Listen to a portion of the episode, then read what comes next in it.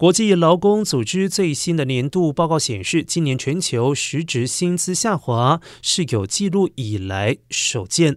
由此可见，所谓的薪资上涨压力促使通膨的说法欠缺证据支持。报告还显示，二零二二年上半年以实值计算，也就是扣除通膨的全球平均月薪，比起去年同期降低了百分之零点九，是国际劳工组织从十五年前开始发布这项。资料以来，全球生活水准首次不增反减。然而，已开发国家因为通膨回升的早，实质薪资降幅也最大。